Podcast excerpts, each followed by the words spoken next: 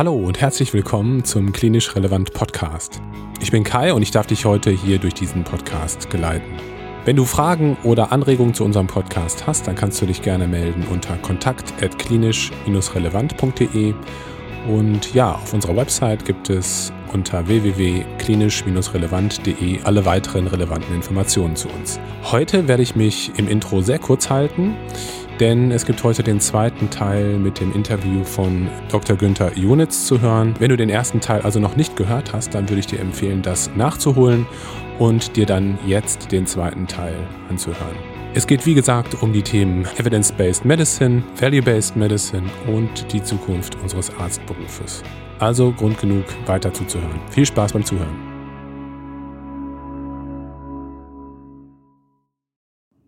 Aber ich verstehe dich richtig. Also wir haben jetzt noch gar nicht über die wirtschaftlichen Aspekte gesprochen. Das heißt, man würde auch die Vergütung daran knüpfen, wie gut jemand ist ne? oder wie gut er seinen Patienten helfen kann, richtig? Ich sage ja und nein. Also was es mit Sicherheit nicht ist, ist Pay for Performance, yeah. weil das heißt automatisch, dass ich nur die Leute operiere und behandle, die eine gute Prognose haben, dann stehe ich immer ganz schick da. Das yeah. darf nicht sein. Yeah. Äh, was es ebenfalls nicht ist, ist das amerikanische Modell, auch wenn der Protagonist international sehr bekannt ist, aber für die Amerikaner die ja nun eher so Management by Objectives machen und alles in Euro oder Dollar und Cent irgendwie ausdrücken, ist Value nichts weiter als Money for Outcome. So, und das ist definitiv zu kurz gegriffen. Und deswegen ist auch dieses Gutachten für die Europäische Kommission enorm wichtig. Es geht primär immer nur darum, Werte als wirklich grundlegenden Wert überall einzuziehen, also auch den Wert auf der gesellschaftlichen Ebene, dass man Anspruch darauf hat, eine erreichbare, hochwertige Patientenversorgung in seiner Nähe zu haben. Und äh, natürlich geht es dann auch darin, dass du gute Qualität belohnst und bei schlechten Qualitäten eben sagst, wie du nachjustierst. Wie man das dann konkret ausgestaltet, ist dann nochmal offen. Und die ideale Variante sieht wahrscheinlich so aus, dass du jedem Arzt in unserem geregelten System, der einen gesetzlichen Auftrag hat, denn auch der Kassenarzt hat einen kassenarztrechtlichen Versorgungsauftrag gegenüber seiner Klientel, erstmal das Geld kriegt, was ihm dem Grunde nach zusteht, was er braucht, um als Arzt frei und sorglos zu arbeiten. Gehalt im Krankenhaus, Honorar im ambulanten Bereich, aber dass man dann nicht den Kassenarzt daran bemisst, wie viele EKGs er gemacht hat und wie viele Farbdoppler-Sonographien oder ähnlichen, sondern guckt, welche Patienten hast du gehabt, was, welche, welche Krankheiten hatten die, welche Komplikationen sind da eigentlich normal, wie sind deine Ergebnisse, um dann praktisch das das extra im Prinzip dann noch entsprechend notfalls nachzujustieren, aber nur im kleineren Rahmen. Das wäre zumindest mein Ansatz, wie man das machen könnte. Das beste Beispiel, wie sowas funktionieren kann, haben wir, äh, gibt es in Deutschland. Also ein Gesundheitssystem, das sich kontinuierlich am funktionellen Ergebnis aus Patientensicht bemisst, die Akteure gut behandelt, keine Sektorentrennung kennt, Bürokratie auf ein Minimum oder auf Sinnvolles beschränkt und den Leuten auch ein gutes Honorar zahlt letztendlich und daraus lernt, dass er auch Verhältnisprävention betreibt. Es ist eigentlich auf dem Papier das ideale Gesundheitssystem. Äh, das sagt man immer, ja, Illusion, Märchenstunde. Sage ich, gibt's in Deutschland, funktioniert seit 1884 immer das System der berufsgenossenschaftlichen Heilversorgung. So ist natürlich ein abgeschnittener Zeigefinger oder eine Staublunge ist natürlich von der Kausalität viel einfacher als hoher Blutdruck, Schlaganfall oder Diabetes mellitus, aber es geht im Grunde nach. Und wenn man sich alleine das zum Beispiel nimmt, dass du einfach genauer hinguckst, was der macht und gute Arbeit letztendlich auch belohnst, dann kannst du auch jemanden einfach nur pauschal gut bezahlen. Der wird dann, wenn er dann entsprechend Rückenwind hat, auch so seine Leistung bringen. Die Einzelleistungsvergütung, die wir sie jetzt haben, nach nicht medizinischen oder nicht patientenorientierten Kriterien, ist eigentlich schon länger tot. Das Mindeste, was man machen muss, auch das ist so ein kleiner Webfehler in der Gesellschaft, in allen Stellen der Gesellschaft ist die Rechnung die Grundlage für die Bewertung der Angemessenheit der Leistung. Wie mir ein Bild kaufe, in Urlaub fahre oder eine Putzfrau leiste oder sonst irgendwas, ich gucke immer, was will ich, was kriege ich, was hat es gekostet nur nicht im Gesundheitswesen. Da hat das eine in der Regel mit dem anderen nichts zu tun. Also derjenige Arzt verdient am meisten Geld, der den Patienten am wenigsten sieht. So, und in der Regel auch umgekehrt. Und wir wären schon einen Riesenschritt weiter, wenn die Rechnung, die erstellt wird, als Grundlage angenommen wird, um die medizinische Leistung zu bewerten, findet aber nicht statt. Genauso ein Lernmechanismus, den jeder im Krankenhaus kennt, über Oberarzt oder Chefarzt, Gehen wir mal davon aus, dass beide Hierarchieebenen gut sind und benevolent und engagiert. Genau so eine, ich sag mal, so ein Feedback, so eine Führung fehlt im niedergelassenen Bereich und bei den Krankenkassen ist im Prinzip nur wichtig, dass die die Budgets nicht überschreiten, der Rest ist ihnen egal. Noch ein heikles Thema, ähm, private Krankenversicherung, gesetzliche Krankenversicherung, wie siehst du das, wenn man jetzt von, ja. von diesem Grundgedanken ausgeht, den du gerade angeschnitten hast oder den du gerade ja. sehr intensiv beschrieben hast? Das Problem ist nicht, ob ich jetzt einen Dieselmotor habe oder einen Benziner, sondern das Problem insgesamt in der Patientenversorgung ist die Frage, wer da am Steuer sitzt und wohin er eigentlich fährt. Das heißt, im Prinzip ist es vergleichsweise wurscht, aus welcher Stelle das Gesundheitssystem finanziert wird. Äh, so wie man es jetzt hat, würde man es mit Sicherheit nicht neu erfinden. So, wir, das ist ein Erbe aus der Gründungsphase der Bundesrepublik Deutschland als damals beschlossen wurde, dass die sogenannten Besserverdienenden Solidarität nicht brauchen, weil die ja selber genug Geld haben, nach dem Motto, schaut zu, wo ihr bleibt. Und deswegen haben wir eine staatliche Rentenversicherung und auch eine vom Staat letztendlich dominierte gesetzliche Krankenversicherung, deren Leistungen eigentlich jeden Tag schwieriger werden, deren äh, äh, Fremdbestimmung durch Gesetzgebung und Politik jeden Tag zunimmt und auf der anderen Seite haben wir Versorgungswerke bei den Ärzten oder, bei, äh, oder die private Krankenversicherung, die in der Regel aus Patientensicht in vieler Hinsicht deutlich besser ist als die GKV. Und eine ideale Variante oder eine idealere Variante ist möglicherweise eine, wie sie in Holland eingeführt wurde. Die hatten das gleiche Prinzip. Aber die haben dann nicht die PKV abgeschafft. Also wenn ich, wenn ich jetzt könnte, würde ich auch gerne aus der PKV raus. Also überlegt es euch bitte dreimal, so, ob ihr reingeht und mit Kindern sowieso nicht, mit Verlaub. Also GKV versichert plus Privatzusatzversichert mit Eigenbeteiligung, dann ist man eigentlich auf der sicheren Seite. Die Holländer haben dann die gesetzliche Krankenversicherung privatisiert. Nach dem Motto, ihr benehmt euch schon wie Unternehmen wie auf dem Markt, dann dürft ihr es auch offiziell tun letztendlich mit euren Leistungen. Holland ist natürlich überschaubarer als Deutschland. Und in dem Moment, wo die Rückkopplung zwischen Leitung der Krankenkasse und Mitglied der Krankenkasse enger ist und die sich auch gegenseitig besser abstimmen können, idealerweise auch die Ärzte mit ins Boot holen, dann kriegst du, ich sag mal, Teams hin, wie es funktioniert. Und das beste Beispiel für ein Single-Payer Healthcare System ist das vorhin bereits erwähnte System der berufsgenossenschaftlichen Heilversorgung. Da zahlt der Arbeitgeber alles. Hat natürlich andere Implikationen, weil er alles dafür tut, dass die Leute keine Rente kriegen, logischerweise, mhm. um seine Börse zu schonen. Aber das jetzige System, das wir haben, ist historisch gewachsen und abstrus. Was denkst du, wie man das schaffen könnte, das aktuell bestehende Krankensystem ohne eine Revolution in dieses System, das du gerade beschrieben hast, umzuwandeln? Also ich glaube, der erste Weg ist, dass man sich wirklich jeder selber überlegt, wofür er eigentlich Arzt oder Ärztin geworden ist. Und nach dem Motto, was was hat mich da eigentlich da reingetrieben? Weil die, die Frust- und Burnout-Phase ist völlig normal.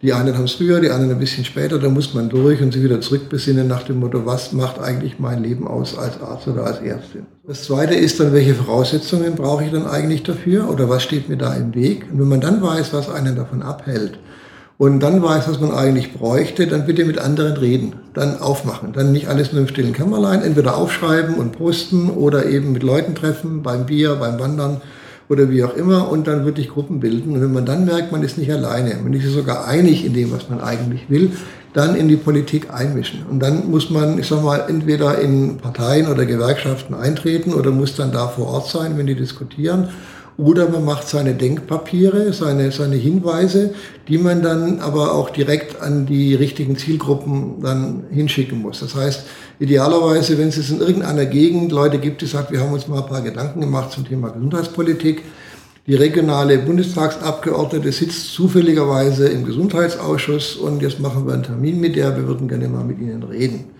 Also da ist jetzt die Zeit so günstig wie nie vorher, weil nächstes Jahr, wie gesagt, wird für den Bundestag gewählt. Da sind die alle offen und zugänglich. Und ich kann aus eigener Erfahrung nur sagen, auch in der Politik kommt mittlerweile eine neue Generation von Leuten hinterher, die die Politik nicht als Bühne zur Selbstdarstellung betrachten, sondern wirklich aus persönlicher Verantwortung, wie wir als Ärztinnen und Ärzte, gehen die als Politiker in die Politik, um dort in der Politik entsprechend die richtigen Veränderungen oder äh, herbeizuführen. Also da muss man mit den Leuten reden. Und wenn das alles nicht hilft, nach dem Motto, das verpufft, das verprellt, dann braucht es im Prinzip größere Kampagnen. Da hat letztes Jahr der Stern versucht mit einer wunderbaren Titelstory Mensch statt Profit, das war im September letzten Jahres, ist dann ein paar Monate später auch dank Corona mehr oder weniger versandet, aber da muss man notfalls entsprechend trommeln, da ist alles erlaubt, was die politische Kampagne hergibt. Hm.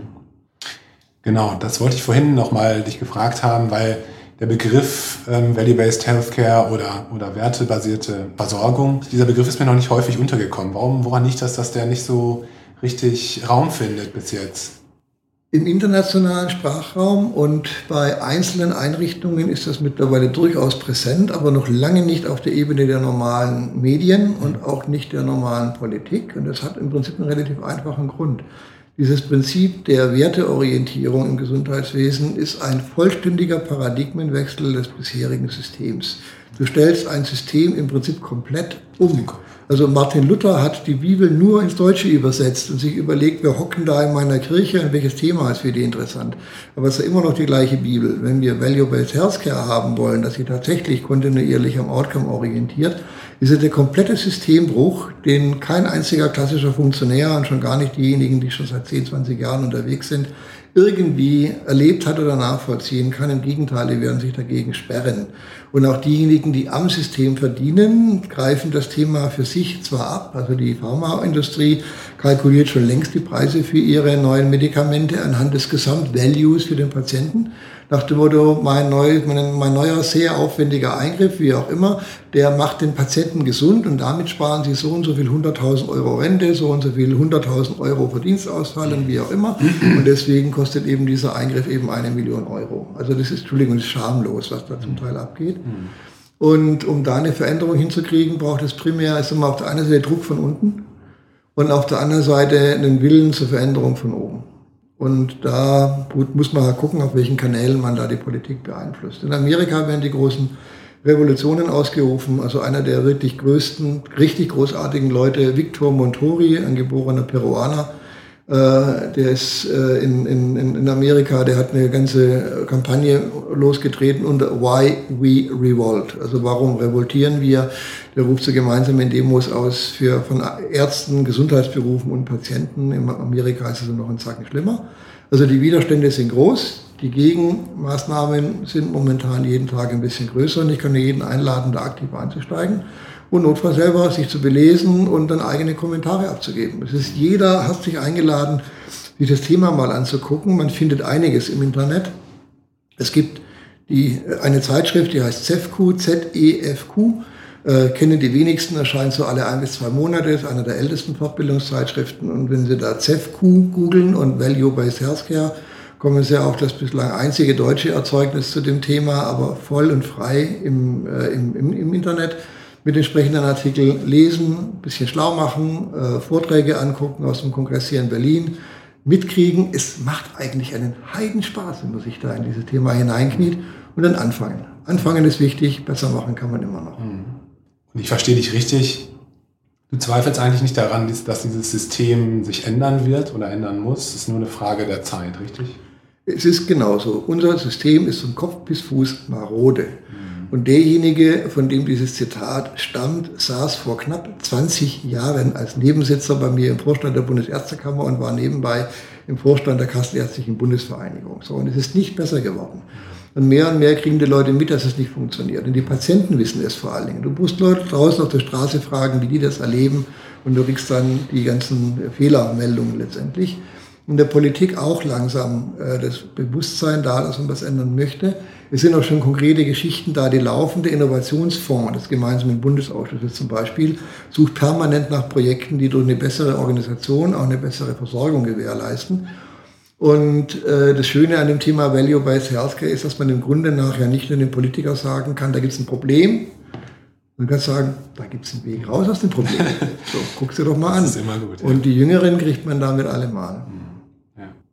Ich würde dir gerne zum Schluss noch ein paar andere Fragen stellen, ähm, einfach weil ich es toll finde, was du für eine Erfahrung hast und weil du schon auf einem ganz anderen Niveau arbeitest, als ich das tue zum Beispiel. Also ich meine, du hast einfach einen ganz anderen Blick auf die Dinge.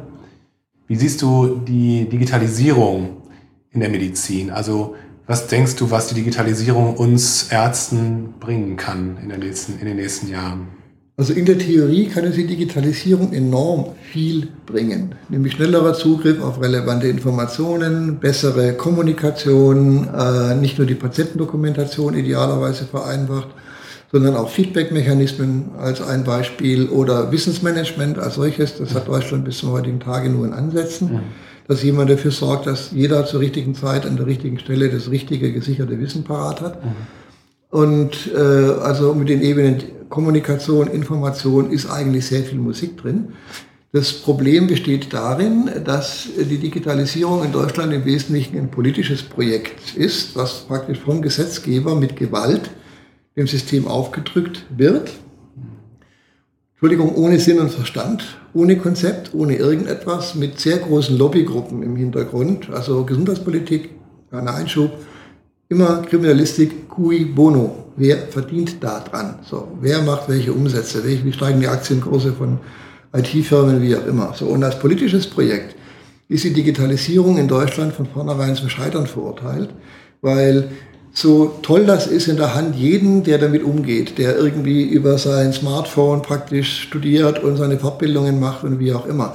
Also im Kleinen ist es jetzt schon enorm von Vorteil und gut auf der politischen Ebene mit Gewalt wird es nicht funktionieren, weil Digitalisierung ist keine Frage der Technologie, sondern der Konnektivität, sagt eine der größten in dieser Zunft, nämlich Frau Professor Andrea Belliger aus der Schweiz, die das wunderbar deklinieren kann. Und wenn du ein System hast, wie in Deutschland, wo die eine Einrichtung der anderen nicht traut, und zwar zu Recht nicht. Der Kassenarzt traut nicht der Krankenkasse, die Krankenkasse traut den Krankenhäusern nicht, Krankenhäuser traut niemand und die Politik traut erst recht niemand. Also da ist keine Konnektivität da, sondern berechtigtes, abgrundtiefes Misstrauen. Und dieses Misstrauen dann mit Gewalt irgendwie aufzubrechen, ohne sich an einer einzigen Stelle Gedanken darüber gemacht zu haben, wo denn eigentlich dann die Benefits sind. Warum stehen die Leute Schlange für ein neues iPhone und bei hier Gematik gehen die alle in die Bremse, weil keiner irgendwo einen, einen Hauch einer Vorstellung hat, dass da was Gutes drin liegen könnte letztendlich. Und warum guckt man nicht die Projekte an, die jetzt im Alltag schon wunderbar funktionieren? Da gibt es Preise für Leute, die eine Hausarztpraxis betreiben mit elektronischer Patientenakte im Pflegeheim.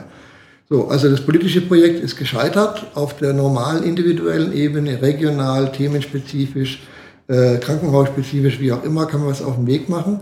Oder ist schon einiges auf dem Weg. Und was wir eigentlich alle lernen müssten, ist im Kleinen auch hier genauer zu formulieren, was brauche ich als Arzt? Im Krankenhaus oder auch in der Praxis, damit die Arbeit funktioniert. Also gestern erst ein Beispiel gehört von einem sehr hoch angesehenen Krankenhaus, wo dann 400 iPads auf die Stationen verteilt werden, nach dem Motto, macht da mal Visite, allerdings mit völlig untauglichen Programmen, das heißt, die liegen rum.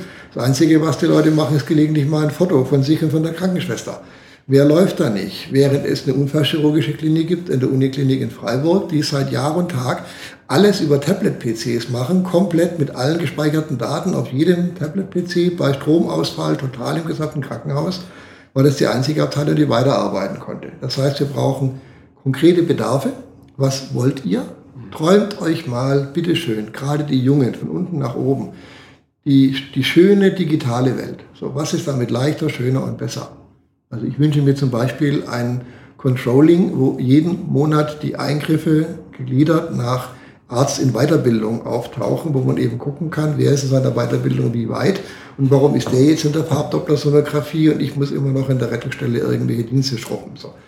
Das Zweite, was man dann braucht, neben dem eigenen Wünschen und Hoffnungen idealerweise, äh, äh, konkrete Beispiele, wo es gut läuft. Und wenn man dann beweisen kann, das Problem ist im Grunde nach lösbar, dann kommen die schon ein bisschen aus ihrer Erstarrung raus und dann kann ich auch sagen, an welchen Stellen es hakt. In der jetzigen Situation, wo einer irgendwo einen Ball ins, ins Spielfeld schmeißt und zehn Leute stürzen sich drauf und versuchen den möglichst weit wieder raus aus dem Spielfeld rauszukicken, das ist nichts weiter als verschwendete Zeit und, und, und Geld und Lebensenergie. Und erwartet bitte nicht, dass da von oben die großen Lösungen kommen. Jeder, der irgendwo eine gute Idee hat, nach dem Motto, so könnte es laufen oder das ist eine Vorstellung, gilt der gleiche Prozess wie vorhin auch. Nachdenken, aufschreiben, mit Leuten reden, vielleicht eine breitere Basis finden und dann irgendwo in die Publikation geben, regionales Ärzteblatt, Verbandszeitschrift, wie auch immer. Es muss nachvollziehbar sein, um dann zu sagen, ja stimmt, eigentlich in die Richtung gehen wir jetzt. Das Thema Fort- und Weiterbildung, das wollte ich dich auch gerne fragen. Aus deiner Perspektive, was denkst du, was sich eigentlich in der Ausbildung von Ärzten ändern müsste? Wo siehst du da Defizite ähm, aktuell? Ähm, was ist so deine Sichtweise darauf? Also wir bräuchten eine, eine grundlegende Reform des Medizinstudiums. Die ist in der Form nicht in Sicht, weil die Inhalte des Medizinstudiums sind noch sehr stark biomedizinisch. Ja. Natürlich muss ich wissen, wie Biochemie funktioniert und wie Physiologie funktioniert. Ja. Aber es ist keine eigenständige Wissenschaft. Also zwei Semester Biochemie und in der Prüfungsfrage kriege ich irgendwelche Formeln an die Wand geschmissen, wo viel das Nitrat ist blühender Unsinn. Das liegt aber daran, dass die biochemischen Institute natürlich im Wesentlichen von der Ausbildung leben. Und wenn dann verdealt wird nach dem Motto, wie werden die Forschungsgelder verteilt, dann hast du in der Regel dann zwei Professoren aus diesen fünften der Vorklinik entsprechend vor Ort, die sagen, ganz wichtig, der Chirurg steht im OP und der Kardiologe im Herzkatheterlabor. Also da gibt es eine Schieflage. Das Zweite, was man natürlich gucken muss, wenn man die Ausbildung als solche reformiert, und ich kann nur empfehlen, sich auch mal andere Länder anzugucken. Also man muss nicht unbedingt in einer deutschen Uni studiert haben. Man muss ja nicht nach Harvard. Es gibt mittlerweile auch Unis, wo sie keiner vermutet. Also wenn mich jetzt einer fragt, ich habe ein, schlechtes, ich, ich, ich hab ein schlechtes Abi nach dem Motto, wo kann ich hin, Medizin studieren, dann kommt bei mir jetzt mittlerweile wie aus der Pistole geschossen Chisinau. Kennt keiner. Hauptstadt von Moldawien. Hm. Kennt auch kaum einer. Zwischen Rumänien und Ukraine eingequetscht. Das war zu UdSSR-Zeiten einer der höchst angesehenen medizinischen Fakultäten, ist es bis heute. Und du machst da ein perfektes Medizinstudium. Du machst auch ein perfektes Zahnmedizinstudium. Als Zahnmediziner hast du die, hast du die offizielle Abschluss, um in Kalifornien tätig zu werden. So hochkarätig sind die und die Abschlüsse in Humanmedizin und in Deutschland anerkannt. Dann macht man dann sein Staatsexamen, ist approbierter Arzt, fertig und man zahlt die Hälfte von dem woanders. Gut, kleiner Einschub. die Welt ist groß und äh, Medizinstudium ist vor allen Dingen dann auch ein Überlebenstest, so ein bisschen. Das zweite, frühzeitig eigene Prioritäten setzen. Also wer nur das lernt, was im Lehrplan steht, lernt auch das nicht richtig. Immer ein paar Dinge noch nebenbei machen, idealerweise mit Formulaturen oder auch mal einem Urlaubssemesterstudium Generale. Die Weiterbildung war früher in Deutschland noch vergleichsweise gut, also Zwischenoperation auf dem Weg zum Facharzt, weil im Gegensatz zu anderen Ländern warst du in der Weiterbildung vollwertiger Arzt mit voller Verantwortung. Das heißt, von der ersten Sekunde auf Station der Rettungsstelle bist du dafür verantwortlich, was du tust und nicht irgendwie der, der große Bruder, der dir über die Schulter guckt als akademischer Lehrling. Also das ist eine ganz andere Grundhaltung und damit in der Regel auch eine deutlich praxisorientiertere Geschichte, als es in vielen anderen ist, wo du den Facharzt mehr oder weniger wie eine neue postgraduierte Schule mit bestimmten Standardstationen machst, wo du bestimmte Eingriffe lernst, aber eigentlich nie Teil des Versorgungssystems bist. Also das ist der Vorteil in Deutschland und der große Nachteil ist, dass Weiterbildung in Deutschland mittlerweile fast nicht mehr stattfindet. Weil das Vergütungssystem im Krankenhaus mit dem Ziel, Krankenhäuser platt zu machen, mittlerweile das Fließband dermaßen angeschmissen hat, dass praktisch das wirkliche systematische Heranführen kaum mehr funktioniert. Da gibt es dann zwei Lehren. Erstens, macht es euch gemütlich. Ihr müsst nicht in fünf Jahren einen Facharzt machen, wenn ihr nach sechs oder sieben Jahren den Facharzt gemacht habt, weil die Arbeitsbedingungen in Ordnung sind und ihr könnt mit dem Fahrrad zum Dienst fahren, dann ist das völlig in Ordnung. Ich habe acht Jahre gebraucht insgesamt für meinen chirurgischen Facharzt und nach mir kamen dann noch so zwei, drei Leute dann hinterher gedackelt für ihren Facharzt. Völlig easy. Also man bricht sich keinen Zacken aus der Krone. Das zweite Empfehlung, selber kümmern. Also frühzeitig gucken, was muss ich eigentlich drauf haben, um meine Facharzt einzureichen. Um dann zu gucken, dass man das dann auch kriegt. Da muss man sich halt mit dem Chef ausreichend gut stellen oder notfalls auch das Haus wechseln. Und was noch zu meiner schon länger zurückliegenden Krankenhauszeit damals angefangen hat, ist, dass sich dann mehr als nur ein Kollege im vierten Jahr der chirurgischen Weiterbildung, wo er die ganzen Basics schon drauf hat, für ein Jahr nach Südafrika verabschiedet hat und in einem Jahr in irgendeinem Riesenkrankenhaus in Südafrika mehr operiert hat als die gleichen Leute dann in vier Jahren in Deutschland, mhm. kam dann mit vollgefüllten OP-Katalogen und voller Erfahrungen wieder zurück und hat dann in Deutschland seine, seinen Facharzt fertig gemacht. Mhm. Also das ist dann alles Notbehelfe, leider. Und äh, ganz banal nicht ausbeuten lassen und dahin gehen, wo es für einen selber gut ist. Und das dritte Thema Fortbildung ist ja das, was lebenslang läuft. Das ist das Schöne an unserem Beruf. Also es gibt Bereiche, die sind stolz darauf, dass sich seit 2000 Jahren nichts geändert hat. Da sollte man auch hingehen, wenn man auch nichts ändern möchte. äh, Versuch ist nicht strafbar, wenn der Rest nicht funktioniert, aber Schulmedizin lernt. Das ist das Tolle. Auch der Arzt lernt jeden Tag. Der 60-jährige Arzt ist völlig woanders, wie er als 20-Jähriger war, als 30-Jähriger. Und bei Fortbildung wird sehr viel dominiert von der Industrie und die ist industrielastig. Die wollen nicht heilen, die wollen verkaufen. Also wenn man da mal hinter deren Marketingmechanismen gestoßen ist, dann wacht man auch da sehr schnell auf. Also ich schäme mich für meine lange zurückliegenden Kongressbesuche, wo ich voller Stolz tütenweise Kugelschreiber und Prospektmaterial mitgenommen hat. Wenn man da weiß, wie vergiftet das ist, dann lässt man das von vornherein bleiben. Ja.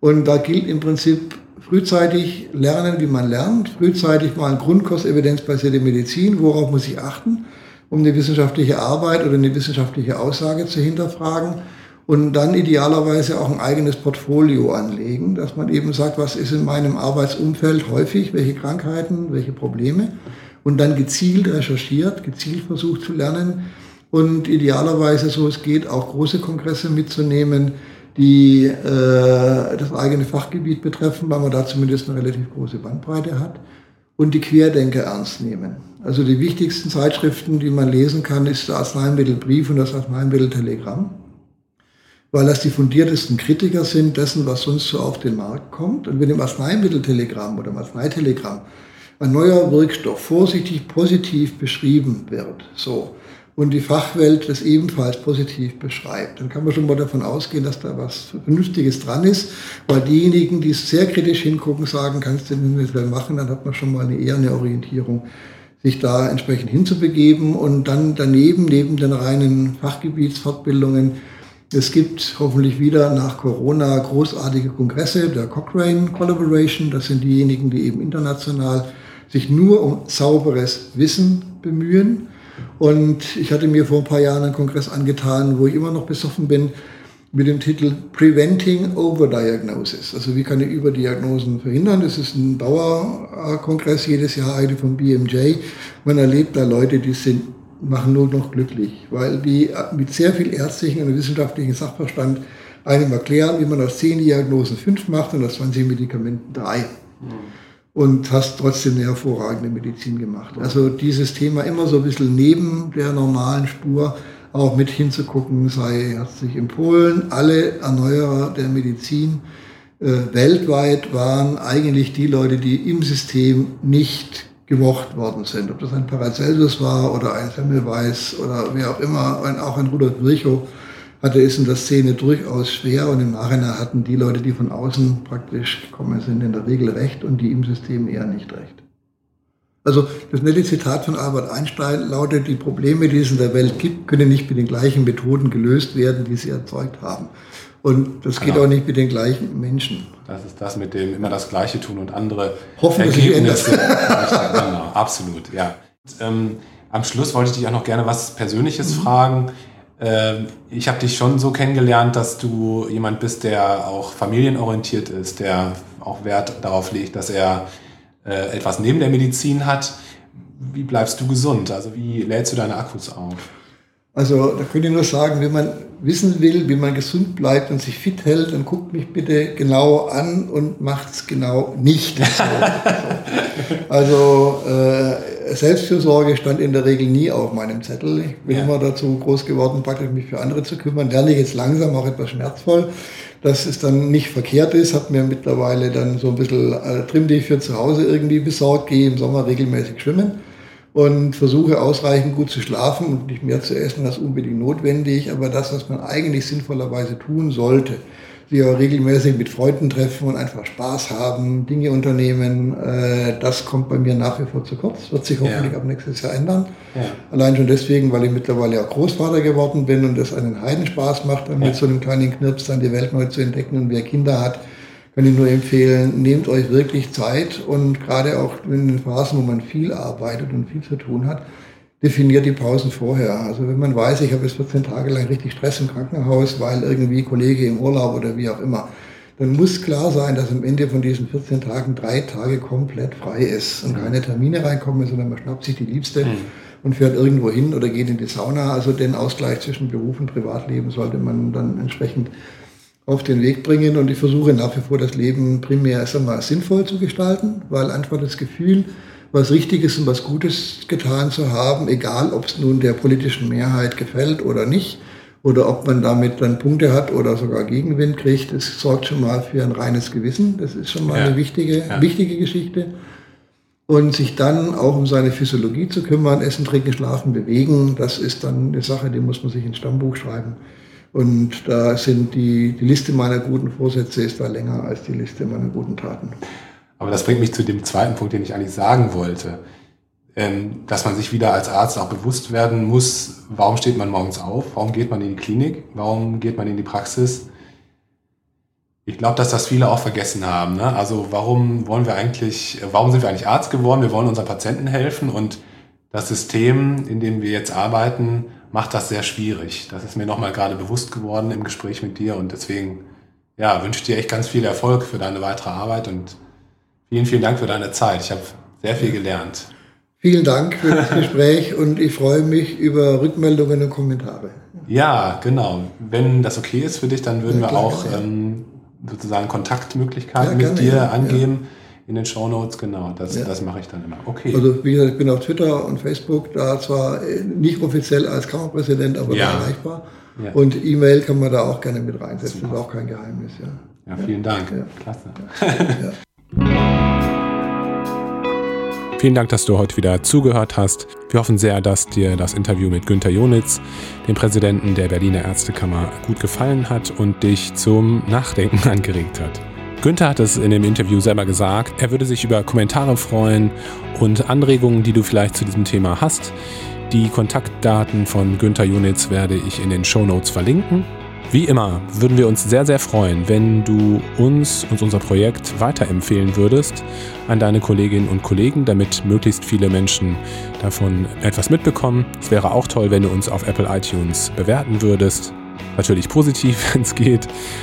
Und ja, wenn du mitmachen möchtest bei Klinisch Relevant, wozu du herzlich eingeladen bist, dann darfst du uns auch gerne nochmal schreiben an die bekannte E-Mail-Adresse, nämlich kontakt.klinisch-relevant.de. Auf Social Media, auch das sage ich jedes Mal, sind wir auch zu finden auf den gängigen Plattformen. Schau auch da gerne vorbei. Und jetzt würde ich sagen, freue ich mich, wenn du beim nächsten Mal wieder einschaltest. Mach's gut, bis zum nächsten Mal. Ciao.